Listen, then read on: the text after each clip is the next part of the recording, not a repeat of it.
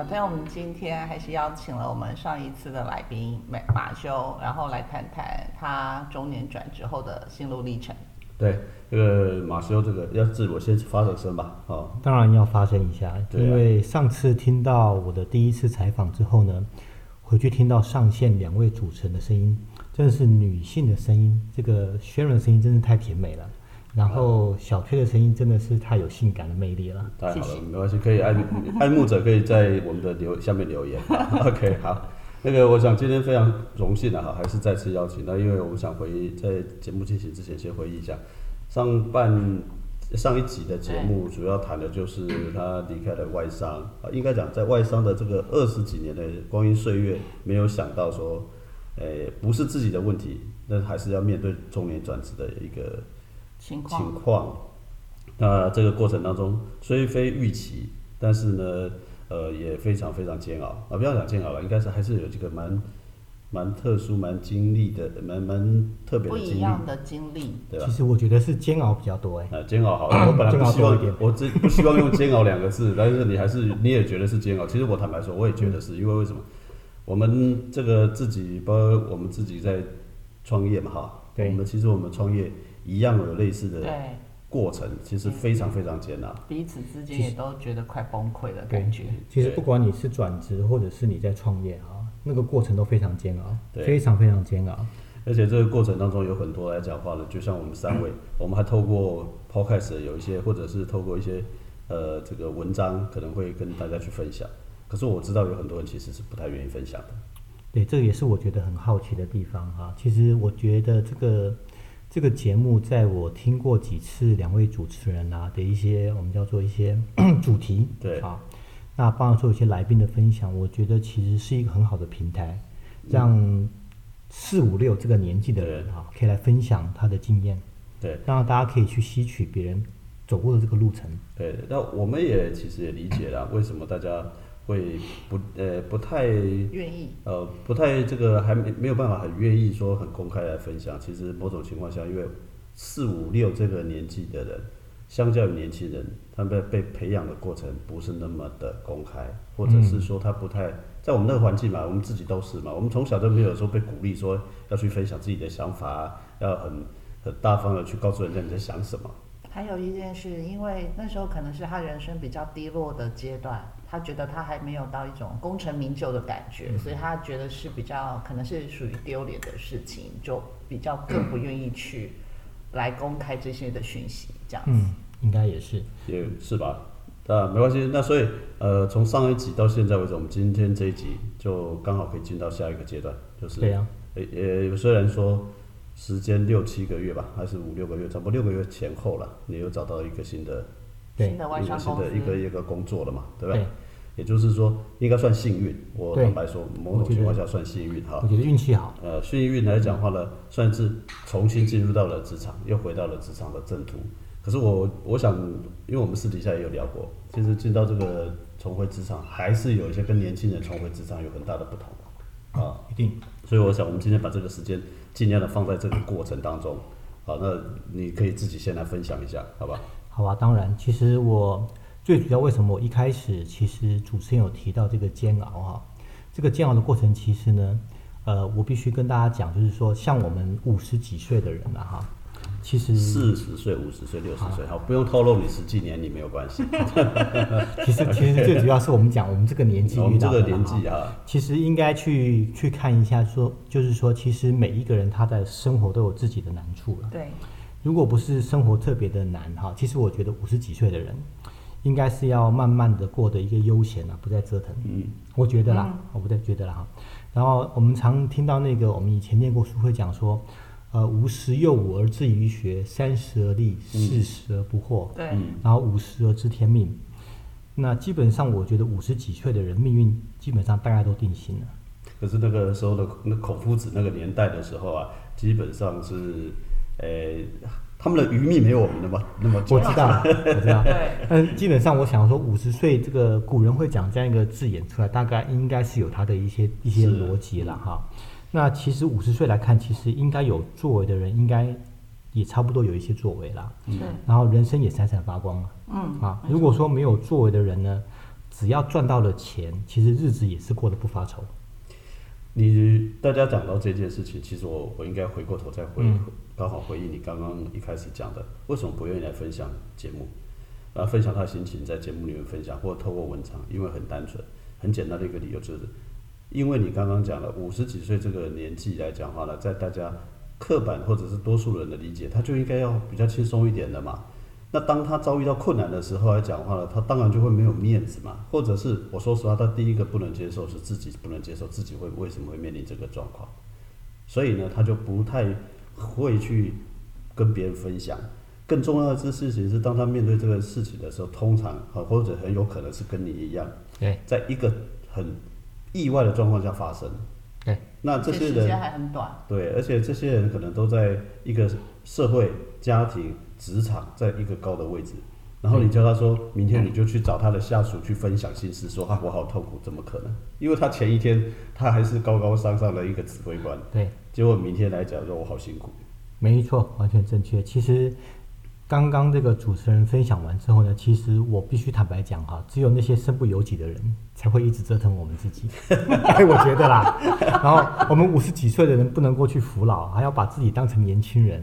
然后跟一些二三十岁的人那个年限一起在一条起跑线上一起冲刺。这件所以事，这个就是是要做一个引言吗？就是对就是你刚刚提到的？就是哎我们现在没错进到这个职场上面来讲，你到我们到这个年纪重回职场，可是这个新的这个职场的时候来讲的话呢，就是就开始会面到你讲了这么多的都不一样嘛。你讲对不对对了，其实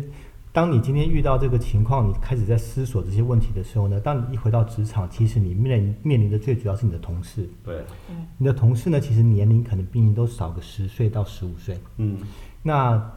逻辑上，你其实你胜过他们的只有你的经验而已。对，呃，那错，还有什么？你的年纪，年纪肯定是胜过的，年纪就等于经验了对哈。啊，然后，年纪不一定等于经然后验。年纪不等于经验然后哦。相对的哈，相对因为你领的薪水也相对跟他们比较起来相对高，嗯所以逻辑上来讲，其实老板的眼光会在你身上。嗯，不会在其他人身上，因为就对每个公司经营的投资的一个 ROI 来看，我投资你这么多的薪水，你应该赚更多的一些对啊，我刚刚想要讲的，老板的眼光在你身上的这个眼光，其实应该是希望你带来更多更多的业绩你才是讲对了。，所以其实你的压力哈、其实是相对是更大的，对，相对是更大的，比其他同事嘛，对，相对会更大。那但是在我们讲回到职场之前呢，其实最主要我是要跟大家分享那个煎熬的过程，是在于说家庭里面，其实我会建议各位要把你在职场上遇到的情况呢，要很忠实的跟你的家庭成员去分享。嗯，比方说你的老婆嗯。啊，你的小孩，嗯。那当然，呃，让他们知道这个情况之后呢，那其实大家可以一起了解你目前遇到的情况，嗯。那一起来共同度过。那其实最明显的问题还是在于说，你还是要去看看自己每天的我们叫基本支出。这个基本支出其实哈，就是我们叫柴米油盐酱醋茶。嗯对，那么很简单的，就像之前上一集我们有提到，你有房贷，嗯你有车贷，对，那么你还有什么？比方说你房子，你不是只有房贷车贷哦，你还有房屋税，嗯你还有地税、还有你住找那个什么停车费啦、停车费啦，然后，，对，这些都是属于什么？还有什么？我们讲你上网总要无线嗯上网的那个 Internet 的费用吗？对，那你如果住大厦的话，你还会有管理费。管理费，所以呢，你必须要先问自己说，如果我不吃不喝，啊，我都不去吃东西，也不去喝东西，那么我现在的存款可以让我支撑多久？嗯啊，这是一个很明显的问题。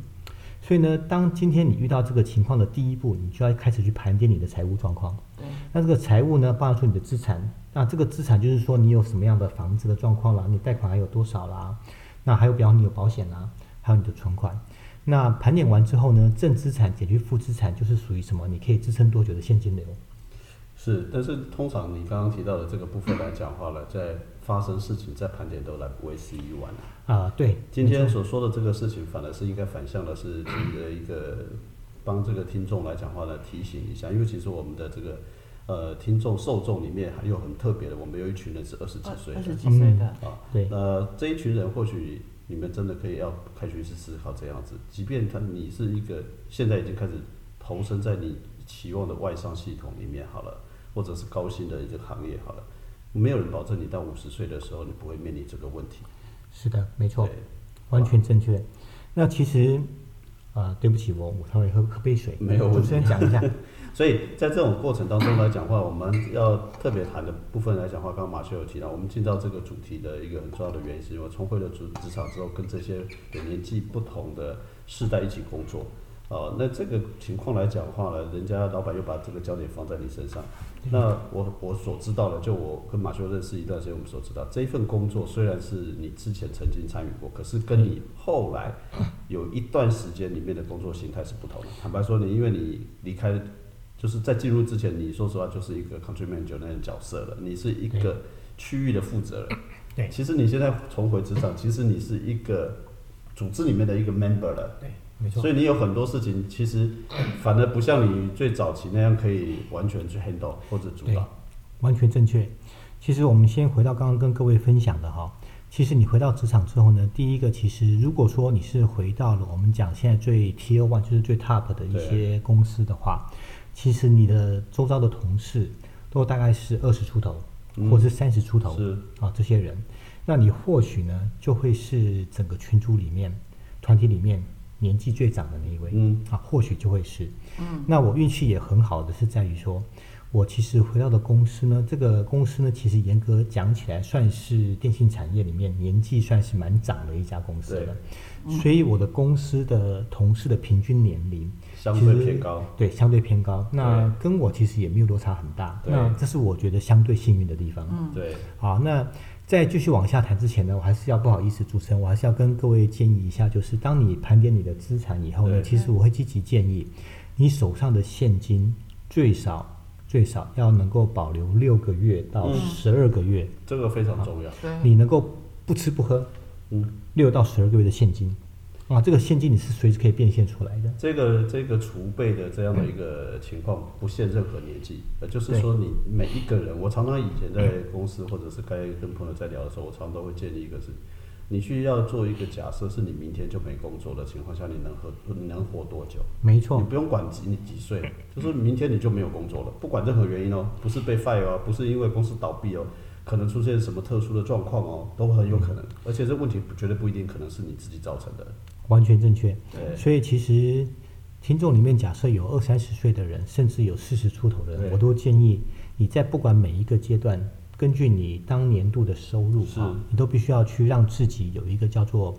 呃六到十二个月的一个存粮啊。嗯，那我们就常提到说所谓的晴天要存粮，以备雨天的到来。对，这是一样的道理，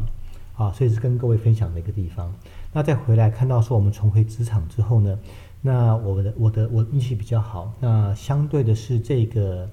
呃同事们年纪都相对的比较比较接近，那但是也因为这个电信产业相对的久，所以它有很多的人都工作了很久。嗯，那都工作在呃，在这个公司大概都十年到十五年，甚至有些二十年的。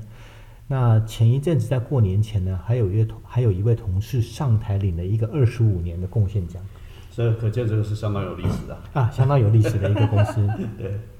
那因为有历史，其实呃也跟各位大概说明一下，就是在于说，因为有历史，所以呢很容易就会有很多的我们叫小圈圈，嗯，既有的一个小圈圈在那个地方。对，那年轻的公司反而倒不容易。嗯，那年老的公司反而容易有这个小圈圈，再加上说，在外商里面，其实因为外商太大了，它在国外又是上市上柜的公司，那它有很多的制度呢，其实它是属于防弊重于心力的。嗯。为什么呢？因为其实在国外它看不到你亚太地区发生什么事情，所以它一定要透过很多的制度来管理。对，所以呢，你在整个，因为它有很多的制度、很多流程要去 follow，所以你就会花很多时间，嗯，有很多 paperwork 哦跟沟通，是在属于内部的，我们叫做同一层对，的一个团队里面，甚至是不同的部门，那甚至跟你老板的沟通。嗯，那所以你假设你是一个业务的人员哈，其实你去严格看你的时间的分配，你会发现你大概有六七十 percent 都是在 internal operation，只有三十 percent 是在 external，就是外面的业务开发好。业务开发这，哦这个我想可以打个岔哈。第一个其实就是说，因为你这个部分来讲，刚好是一个很典型的一个比较有历史的公司。对，那说实话，因为我们知道它的产品也相对来讲的话是相对稳定的业务业务前进、嗯啊，所以在刚刚讲了，你的同事都差不多年纪嘛，资历也差不多嘛，啊，那但是问题是，如果今天我们去设想一个情景，今天的你是进到了一个我们先讲的叫新创产业好了，或者是说现在所说的正在大家这个股票追究追求的这种这个蓬勃发展的公司好了，坦白说，你的情景可能就是完全不一样的。完全正确。其实，如果说你是进到新创公司的话，其实我们在之前求职的过程里面呢，也不乏会有新创公司啊、来做 interview。对那你可以完全发现，他们其实着重的点呢是在于说如何开拓业务。对那这开拓的业务呢，其实最主要就是如何让公司可能会有 double，我们叫 double digit，就是双位数的成长、这个方向去思考的。那当然，在你呃回到这家公司之前，那老板也会说、哦我们也是业务要成长的啦。对但是你会发现，实际上他的情况呢，实际上是业务要成长，可是你的 in internal 的 operation 跟 management 花的时间会比你去花在外面去做所谓的成长要花更多。那但是这个东西你是无法避免的。嗯，永远无法避免。那所以其实啊、呃如果说今天你来看你的经验，如果你的经验呢，你曾经有在 internal operation，你曾经有一些经验过，有一些比方说经历过，我觉得这个部分你就会容易上手。了解。不过我我想我们可以把它再回过头来，就是说，因为刚刚提到你的身份曾经从一个比较地区的负责人变成是一个公司组织的里面来讲，因为其实我们在之前我们都两个常常有时候会约吃早餐。对我所知道的部分是说，当你转换进到一个新，应该讲说找到一份工作了，因为职场本身你其实断掉也才六七个月而已嘛，对所以进到重新就回到正轨的时候来讲，刚开始其实你还是有一段时间不太适应。哦，非常不适应。这个不适应也会在于说，刚刚跟各位有分享，就是在于说，一家公司这么老了哈，它会有所谓的小团体，对，那这个小团体就会有小派系。嗯，那再加上说，其实呢，我回去的这个单位呢，最主要是以服务为导向的。嗯那以服务为导向，基本上呢，就像各位所熟悉的，你必须要做所谓的产品维修啦，然后跟客户建议一个，比方说你遇到这个问题应该怎么解决。那可是对我的背景来讲，我又不是属于技术出身。嗯那只有我底下的团队成员呢，他们是属于技术出身的，所以呢，其实团队的成员往往都会有一种声音来来 challenge，不管是你还是呃，请你进来的老板们，为什么他们要找一个不懂技术的人进来做这个位置？位置，嗯，啊，所以其实往往在你呃呃遇到这个事情的时候，你会你会其实会遇到说，呃，当你发问的时候，其实没有人要理你，因为别人会觉得说这是一个很基本的问题，为什么你要问？该要懂，你必须要懂的。第二个在于说，当你需要 support 的时候，他们愿意 support 你，因为你毕竟是那个位置嘛，哈、嗯但是他们会故意给你小鞋穿，对，他们无非希望说你知难而退。对，好，我我我知道的情况是这样子的，就是说，直接问当时你为什么愿意，因为你其实当时虽然不是你虽然接到这家，我其实当时不是只有这家公司，我知道你手上还有几个 offer，对，没错。那为什么选了这个？啊，其实选这个的因为，这几家公司手上当时的 offer 其实是形态是不太略有差异的。对，略有差异。其实选这家公司最主要的原因也是在于说，第一个，这个产业你在之前接触过，你了解它的生态，对，这个生态包含说公司大概的样子长什么样子，还有它的产品，嗯，跟它的客户群，还有它比方后面比方合作的协力厂商，这个生态大概长什么样子，你都知道。所以基本上你就不用再去习惯第一个这个公司的文化，还要去了解它的生态系统，所以你很容易会上手，知道说什么地方可以去往前走，什么地方不能走，什么地方不能踩。对，啊，那当然，另外一家公司呢，就是我上一集跟各位分享的，就是因为他所愿意给的 offer 呢是属于最初阶的 account sales，哦，就一那半的部分，只有一半的薪水。那其实那个薪水，其实坦白讲，你是无法养活这个家的。所以其实应该是说我们。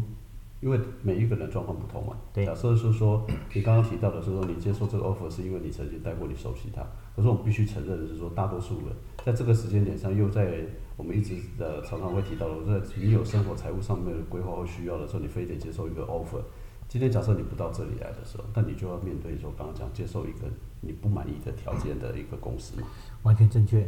完全正确。假设今天我没有到刚刚主持人提到这家原来的公司的时候呢，我就会去接受啊那个 offer。对，那那个 offer 其实我目前其实啊、我在那个时候的想法就是说，那我必须做更多的努力。对，所以我我现在讲的意思是说，今天我们就摆出说不是这一家公司，你必须接受另外一家公司 offer 的。你当时要怎么去说服说服自己说，搞不好你必须考虑那家公司？嗯，当然第一个就是很现实的财务状况嘛。所以我的意思是，你已经知道说这家没有了。我的意思是说，你现在必须接受另外一家公司，可是你明摆的知道财务就是不符合嘛？对那你要，你有你有考虑过，假设真发生了这个事情的时候，你该怎么办嘛？，OK，所以呃，很明显，第一个就是你去还是一样 review 你的支出嘛，哈，把你所有的支出尽量往下降。对，那这个下降的程度呢，可以 meet 到说你这个新的 offer 这家公司所能给你最基本的配，然后呢，基本配你能够 meet 以后呢，其实再去想说我如何能够赚更多的业绩进来。你那时候没有考虑在等吗？嗯，其实完全没有考虑。因为已因为已经到六七个月，已经开始。呃，其实那个时候的态度哈，其实主持人问到一个非常好的问题。各位想想看哈，如果说你在大海里面已经在浮浮沉沉了，你会不会想要有个救生圈马上抓到，马上往上走？嗯，我知道，所以啊，我要讲的意思也就是这样嘛。对，其实那个时候已经有两个救生圈过来了。哦，所以是有两个可以让你同时考虑的。对，没有错，在那个时候所以这。样子不会考虑那个二分之一但是不是每我知道，我完全了解。可是 我们现在要假设那种情境嘛，我们今天就是在分享我们的我们的感受嘛。当然对对你虽然说后来你抓了这个，但是你在那个当下，其实就算你抓了，你也不一定完全说百分之百，除非拿到 offer 那一那一刹没错那嘛。你就只是先出现在你面前，你必须要去排除各种不同嘛。对，所以另外那个救生圈，你你同时一定会考虑说，即便那个是不死，那个救生圈还是比较小一点，对可是你还是要考虑要伸手嘛。当然会另外一个选择就是，我是不是应该再等一下，还不会有大一点的进来嘛？哎，其实，在那个时候，其实我已经不想再等了。为对，那个不想再等的原因，可能就是刚刚提到，因为前面那五六个月所发生太久了，对，已经太久了。就是说，呃，你在整个的求职过程里面，你发现其实，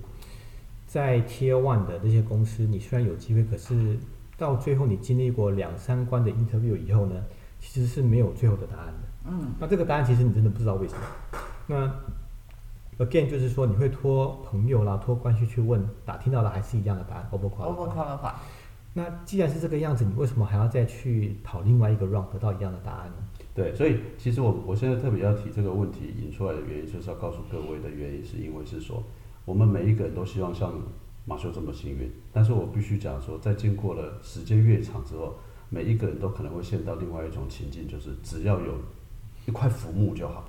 那个时间点上已经根本很难去完全去排除，啊，去去想说我的财务是不是能够支持啊？即便即便他可能没有办法满足，可是你还是会先。一定会。但是我也相信有另外一种人可能会觉得说，那我继续再等。可是等呢，通常是最煎熬的一件事。啊、那个时候其实我没有选择在等的原因，是因为我对我我我的我对我自己的期待就是说，我已经找了半年了，那假设我再继续等下去，也不过是另外一个半年的一个 cycle 而已。嗯，那我自己也曾经 review 我自己，我在这个市场上的价值，到底有谁愿意来找我？嗯，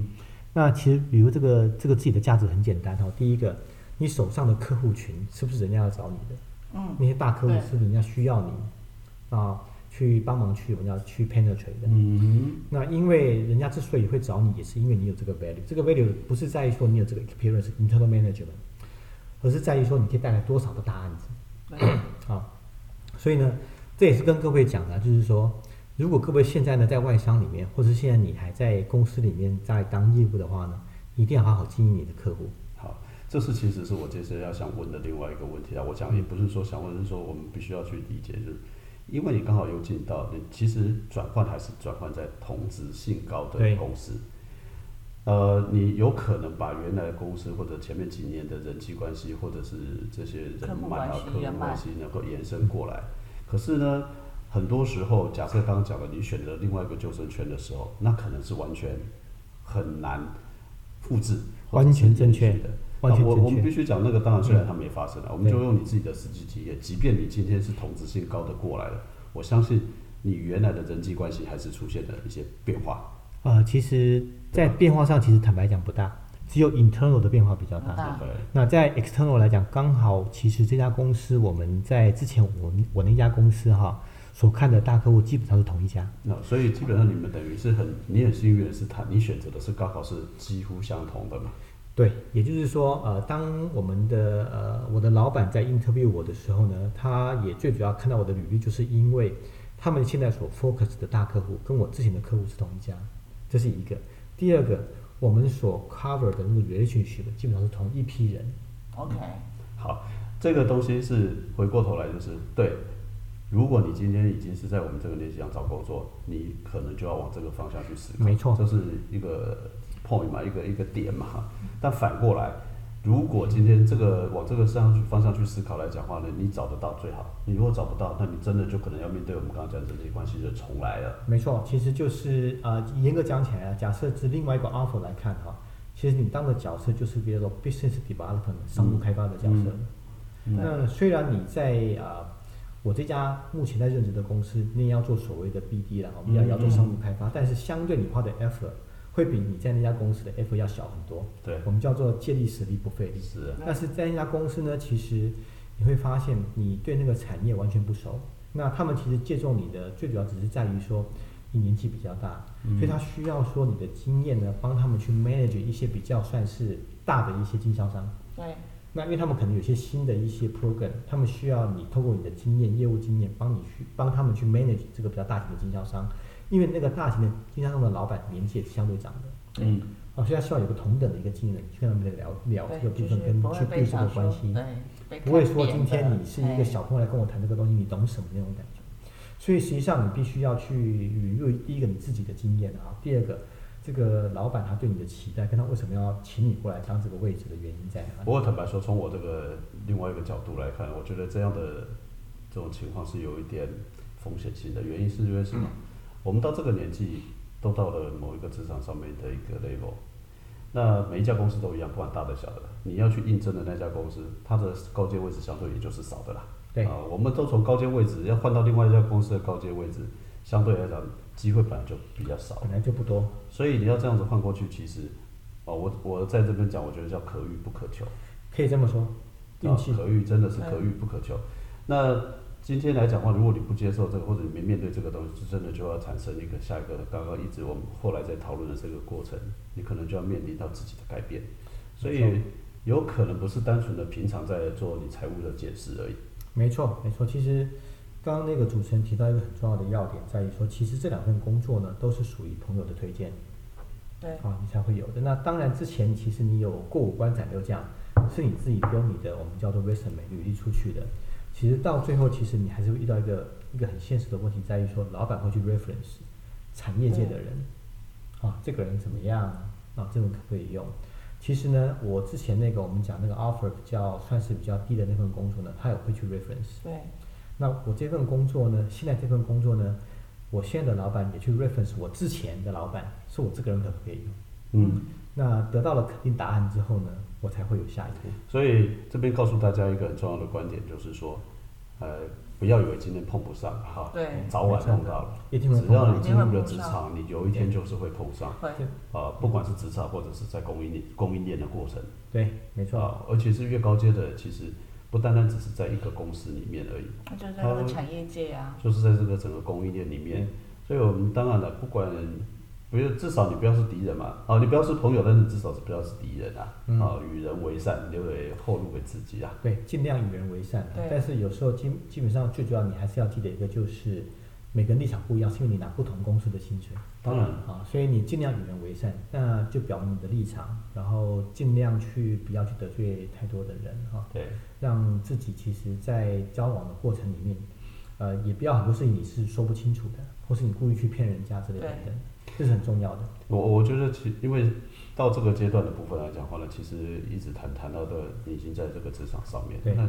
如果今天你重新来过，你会发你会怎么做？怎么说？还是就是说重新来，就是说今天来讲，你还是会选择好了，这个我原来这个选择，还是说还有另外一个题目啦？这个可能你可能回答不出来，那我就问你一个问题：这个阶段你真的觉得 safe 了吗？其实还是不 safe。其实主持人讲这个问题呢，我刚刚愣了一下哈。假设我重新再来一遍，回到我比方说开始进入外商这个阶段哈，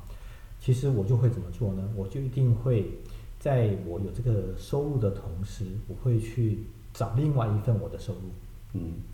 就我们讲的，讲上集也提过，或者我们常讲斜叫叫斜杠，我们现在就也没关系，就没有斜杠也无所谓，就是你必须开始去思考。对，没错，一定要开始提早思考，越早思考越好。其实也不是说我们在这过程里面没有思考过，对我们一定都有思考过，说，哎，我们第二份收入要怎么怎么去找出来？那但是因为其实你在外商里面，你的时间呢，其实在一到五里面，其实已经被公司咬得死死的。对因因为你有很多事情要做，operation 啦、客户的开发啦，还有 internal communication 你都要去做。所以当你有这个想法的时候呢，其实通常你会想要去去找，去找一些，比方说你的 second skill，一的是去培养啊，对，好，或者是你开始想说，哎，我是不是可以有一些财经知识去投资一些股票啦，这个都算是一种斜杠。嗯甚至比方说，你会想要去找找看其他的兴趣。举例来讲，你可能会有像你喜欢去游玩啊，你想说，哎，我会考个领队啊，什么之类的啊，等等的，这都是我们有很多想法。嗯。可这些想法往往呢，就是因为你会在有很多每天的一些杂事啦，弄完之后，其实你就不会去安排。对，但是你永远这个想法，应该讲哦，讲的直接一点，其实大家都在在这个所谓的呃生活过程当中来讲，好了，逐渐的把自己的原来设想的目标被把它给消磨掉了。是的。其，实你要做的事从来没有少过，也从来没有没有变过，唯一变的是你自己都没有做那些事情。我我们常讲说，有时候可能想的比做的还要多了。没错，你讲对了。其实我们叫做做而言不如起而行。嗯，对就是这个其实你你你像刚刚主持人提到的，这个想的比真的真的是比做的多。多多。那有时候再加上人的惰性，嗯，你想说，其实呢，礼拜六跟日我难得可以休息一下，我为什么要让自己这么辛苦？为什么要逼死自己？没错啊，就像这个好不容易说，虽然离开了公司，但我更把工作二十几年嘞，让我休息一下下又嘛怎么样嘛？不过其实我觉得要说句说句公道话啊，其实因为其实当你结婚生子之后，你的假日你还在做斜杠啊，你怎么去陪小朋友？呃，我没有办法完全你回答你的问题，但是我只能告诉你，我观察到的趋势是，嗯，很多人都在做这件事情的。那可能今天跟过去不同，我们过去啊，在你在工作的时候，因为我们这个年纪，我们之前节目也提过，在我们这个年纪，二十几岁、三十几岁那个时候，说下班再去做一份工作，叫做不务正业，或者公司会明文禁止，或者是、嗯或者是会给你会有一些惩罚。但是在时至今日来讲话呢，基本上来讲话呢，已经几乎被打破了。呃，其实我我我这个其实可以增加一些资讯，就是在于说，其实这个斜杠这个资讯啊、其实呃我在这目前的这家公司，我才我才知道一件事情是在于说，其实你可以跟公司申请说你在下班后有另外一份工作，哦，不错是可。以那这个是外这一家公司其实一样，其实说一样，就是说这份工作其实跟你现在的工作基本上业务是没有重叠的，完全不影响到公司利益的。其实公司是允许你做这样子的事情的。这个我觉得这个其实是应该可能是外商比较可能那。因为这个事情其实并不是因为最近才有这个规定，而是在于说它其实很久以前就有这个规定。对，因为这是外商，而且你刚好是一个美商。你我们举一个最直接的例子好了，不是美国很多的警察下班的话可以在 pub 驻唱吗？Yes，其实这是一样的道理哈。其实我相信在目前台湾这边的企业啊，因为台湾的企业很多都是跟美国做生意的嘛，其实很多这种人事的关系慢慢慢慢是被移植过来的。所以意思就是说我必须跟各位分享是在于说，其实在，呃外商里面，它并没有限制你说你不能做另外一份工作。其实只要你去申请，那这个申请的这个工作呢，基本上是属于正职的，不是属于偷鸡摸狗的事情，也不是跟目前的工作你有所谓的利益上的一些冲突的事情，你都可以去做。那 HR 基本上都会同意。呃，我我我要补充一下，就是说，先排开说是不是外商或者是美商会不会有规定啊？坦白说，我们所谓的斜杠或要做的下班后要做的事情，其实有很多其实本来就不至于，而且公司也没有办法有去阻止。举例来说，你今天下了班之后来讲话，你搞不好可以画画，你可以写文章，你可以做一些 podcast，你可以帮人家写一些计划书，可以的，呃，其实不至于都说不行嘛，对，对不对？对那我必须讲说，还是回到那老问题，到底你愿不愿意开始？没错。这个其实为什么我要这样问的问题，就是像我刚刚最后一个问题，你觉得现在 safe 了吗？其实现在永远不会觉得 safe，因为你有经过那段时间啊，那六个月在找工作那个时间，你会发现其实你越来越不安全了。也就是说，这份工作其实到底可以 secure 你多久？嗯，你永远你现在对永永远不知道了。那这个 secure 的这意义是在于说，不是说今天你辞职不干，而是在于说这个公司假设有一天结束了怎么办？因为外商其实是很容易结束一家公司没错啊，你的前面已经发生过一次了啊。对，他很容易结束结束这家公司。以前你觉得不会发生的事情，现在都有可能在发生，发生。甚至于说不是公司结束，只是这个 job 或者 position 结束而已、啊。或是这个部门，对，就是说这样子而已啊。或者是说公司决定把这个部门卖给别人呀，这个都是在外商里面很容易发生的事情。是，嗯所以基本上来讲的话呢，你现在对我们或者对你来讲的话呢，这件事情其实是越来越有风险性。原因是什么？因为年纪还是越来越大，年纪不可能倒回去嘛，倒回去嘛，对，没错，对不对没？错，那当然，我我剩下的事情就只有期待一个，就是这家公司发展一如过去，非常好嘛。啊，这个期待当然是有，但是但这个期待完全掌握在别人手里了吧？但是你还是要想到一个年一个一个实际上的问题是在于说，你在这个公司的年纪越来越长之后，公司的人资部门怎么看？是，所以我才会问啊。那所以才这个问题就是刚刚最后这个一直在问的问题，就是说，好，那好了，今天你觉得，我们就用一个比较开放的问题好了。你现在不觉得安全，你觉得有风险，那你现在开始做了什么改变了吗？OK，有，我现在其实啊、呃就像我之前有跟主持人有讲说，我在准备一些考试但是那个考试其实对我来讲，我是属于用呃一半的心力在准备，没有全部的心力在准备，因为实际上你就像我刚跟各位分享的啊，其实你每一天的上班其实已经被公司的压力已经压到，嗯，呃，其实你已经没有多余的心力去看这个东西，其实你是强迫自己每天可能腾出三十分钟钟去准备这个这个事情。那这个这个事情，其实我在准备的过程，我也发生发发现一个很有趣的状况，就是我今天看过的，我下礼拜就忘记了。好，这这是事实啊，这是事实啊。所以这个这个其实，我觉得这个其实是真的很重要的一个题目啊，就是你确实不如之前自己年轻，不要跟别人比，就是你不如跟你的二十岁啊。没错，因为其实你你会发现说，哎，我是不是要开始吃银杏了哈，啊，对 来，增强自己的记忆力。这个也就是说，当你在开始准备斜杠的时候，你会发现，哎，我的记忆力跟以前是不一样的了。是，我今天准备了，可能我过两天就忘记了。对，然后你会甚至比方说你你去准备那个教材的时候，在看那个教材的时候，你会发现，哎，我这个第一页我明明一个礼拜前才看过，为什么我现在回去看发现。不好陌生啊？所以你会觉得说，这个压力其实是另外一种不同的压力。所以你必须要被呃叫做更加倍的去投入，可能获得的效果不见得如原来的预期。啊，完全正确。所以假设啊、呃这个同样的情况哈，我们回到过去，如果你现在还是三十几岁的时候，你会发现，那可能不是一件难事。对，那个时候当然当然。当然，如果应该是说他愿意努力去看，去看完那本书，可能他一个礼拜就看完了。可是到了我们这个年纪的时候，发现哎奇怪，就像讲的，我不是上次才看过吗？怎么突然好陌生？然后又看看看，又看到那里，结果又放下来的时候，就每次一直 repeat 那一段其段。实同样的情况我发生在什么地方？就是呢，我以前的公司有一位日本的同事，那他的年纪其实蛮长了，那时候我四十出头，他已经六十出头了。嗯，那么有一次我们在海外，我们有一个会议嘛，啊，在海外的会议。那么这个海外的会议呢，我就看到他在吃早餐，我就问他说，可不可以跟你一起吃早餐呢、他就说好。啊，我们就坐下来之后呢，一起聊天，嗯，好，没关系。一起聊天。嗯，那呢，他就我就看他在看报纸，我就问他说：“哎，你看这个报纸有没有看到什么有趣的这个消息啊？”对他就说：“其实他看报纸是这样哈，他其实看报纸看一天是看不完的，他要分很多天。不是，他是说他今天看了头版以后呢，他发现呢，他看了第二版、第三版副刊之后，嗯，他会发现说：哎，我怎么头版好像看过，我忘记我看过了，他会想要再看一遍。对我，我觉得这个这个年纪到这个时候来讲话了，其实现在开始要讨论的部分来讲话，似乎就开始进到下一个话题，就是说，哎，我们现在开始好像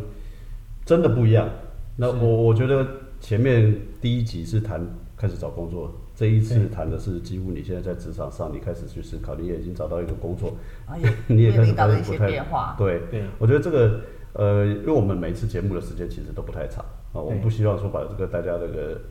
这个这个影响大家听的收听的，所以我想我们可能先先把今天做一个简单的 ending，然后呢，我们可以接下来的下一集我们可以再来讨论，就是说好，我们真的已经进到了刚刚讲要吃银杏的这个年纪了哈，对，那我们去，我们用另外一种想法来看呢、就是针对未来好了，因为反正你我们三个人都是在这个年纪嘛，我们来看看所谓一个假设问题。不安全的，又要面对一个不安全的那种职场的感觉。对，好，就是你再来一次，你真的可以找到这个工作吗？嗯，这个好问题啊。好不好？好所以我想我们今天可能会先在这里做一个结束。那我们会有第三集，好，当然还是马修啊。对我看他能帮我带来多少的流量，呃，不是，这个我我是个人很需要这个流量很多哦。呃，当然，当然，当然，当然的，好不好？那时候我想我们今天现在就会先是到这个时候，那对这个就跟各位先说再见喽。对啊？马修，这个还是有下一次的机会嘛，对不对？对对，好，来，要不要跟各位说一下？啊，其实就很期待只要 ending 就好了。带流量，然后还有下一次的机会跟各位分享。对好，OK，好，谢谢，拜今拜。天谢谢大家，拜拜。拜拜。